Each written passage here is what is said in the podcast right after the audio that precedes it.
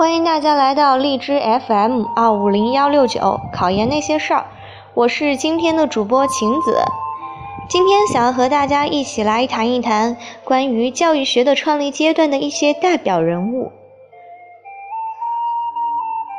在教育学发展的历史上，有许许多多的人做出了一些杰出的贡献。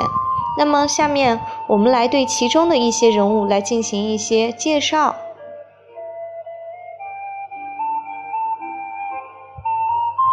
首先，第一个我想来谈一谈的是夸美纽斯。夸美纽斯的著作《大教学论》，大家应该都是非常的熟悉的。这本书出版于一六三二年，它的出版标志着教育学成为了一门独立的学科。因此，夸美纽斯他被称为是教育学之父。那么，夸美纽斯的思想，大家最为熟悉的应该是班级授课制和泛制教育。在这里，大家也可以开始思考，想一想自己能不能够说出班级授课制到底是什么，泛制教育又是什么呢？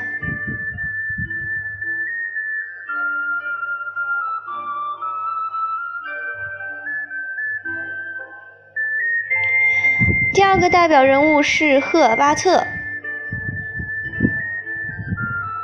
赫尔巴特，他的著作是代表著作之一是《普通教育学》这本书出版于一八零六年。它的出版又标志着什么呢？是的，《普通教育学》的出版标志着教育学在独立的基础上规范成了一门科学的学科。因此，赫巴特也理所当然的被大家称为是。什么之父？没错，科学教育学之父。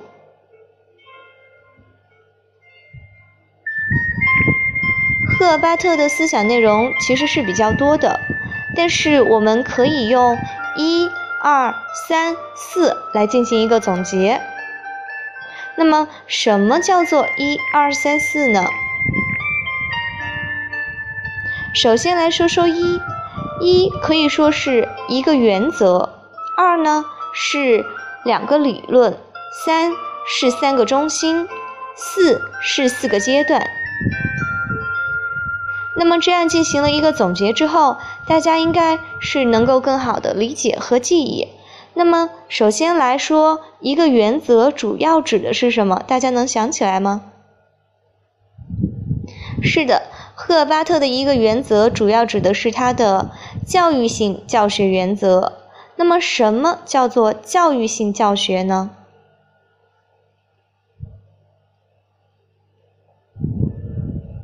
什么叫做教育性教学呢？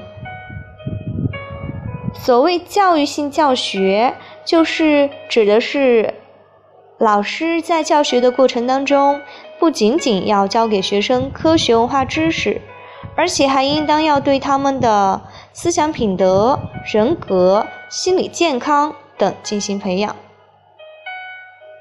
那第二个理，两个理论指的又是什么呢？两个理论，它主要指的是赫尔巴特，他是主张将伦理学和心理学作为教育学的基础，让教育学更加的科学完整。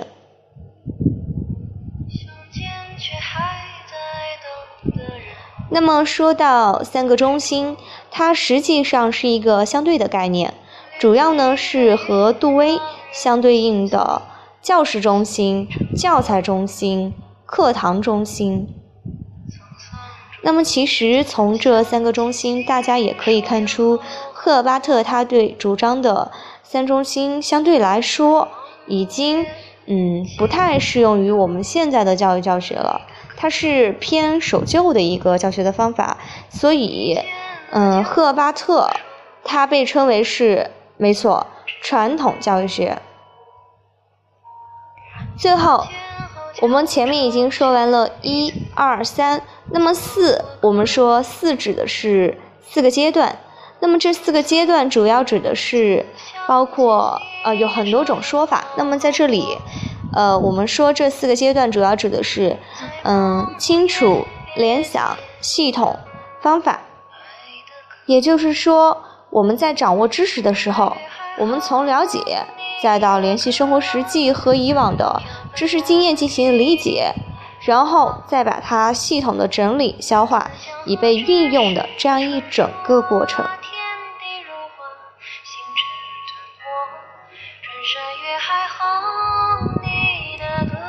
再来说到杜威，杜威的代表作是《民主主义与教育》。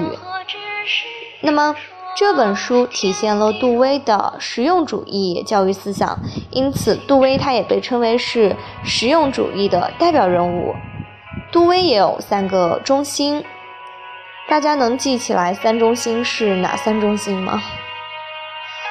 嗯，他的三中心包括了。嗯，儿童中心、经验中心、活动中心。那么，杜威的三中心相比较于赫尔巴特的三中心，呃，会显得更加的科学一些。它也被称作为是新的三中心。所以，和赫尔巴特的传统教育的代表人物相对应了。那么，杜威他被称为是现代教育的代表人物。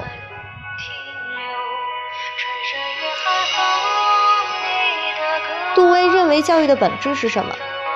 他认为教育的本质是教育及生活、教育及生长、教育及经验的改组和改造。这一段大家应该是比较熟悉的。另外，杜威还提出学校及社会。从做中学的教育的主张。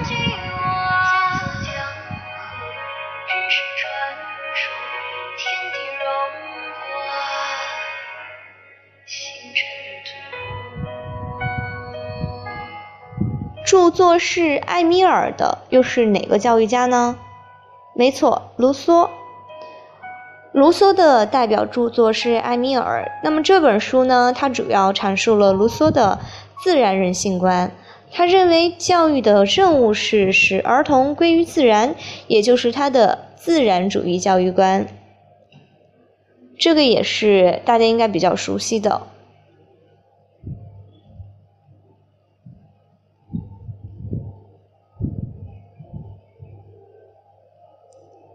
下面我们再来说一说裴斯泰洛奇。裴斯泰洛奇，他是慈爱的儿童之父，而且他也最早提出了教育心理学化的一个主张。那么，如果不记得什么是教育心理学化的同学，应该要翻一翻书了。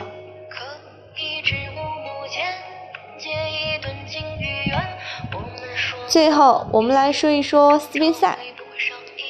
斯宾塞在他的著作。什么知识最有价值？中提出了科学知识最有价值的一个论断。嗯，他也是实科主义的代表人物。那么，对于斯宾塞的一些教育的主张，大家应该如果说要进一步的了解，那么就应该翻一翻书，书上应该写的比较的详细。也可以回忆一下，想一想关于斯宾塞，你知道他？多少的教育的思想、教育的主张呢？那么以上呢，就是我们对教育学的创立阶段的一些人物的一些简单的梳理，希望能够对大家有所帮助。天气越来越热了，希望大家继续加油，不要放弃。好啦，这期节目就到这里啦，我们下期再见，我是主播晴子。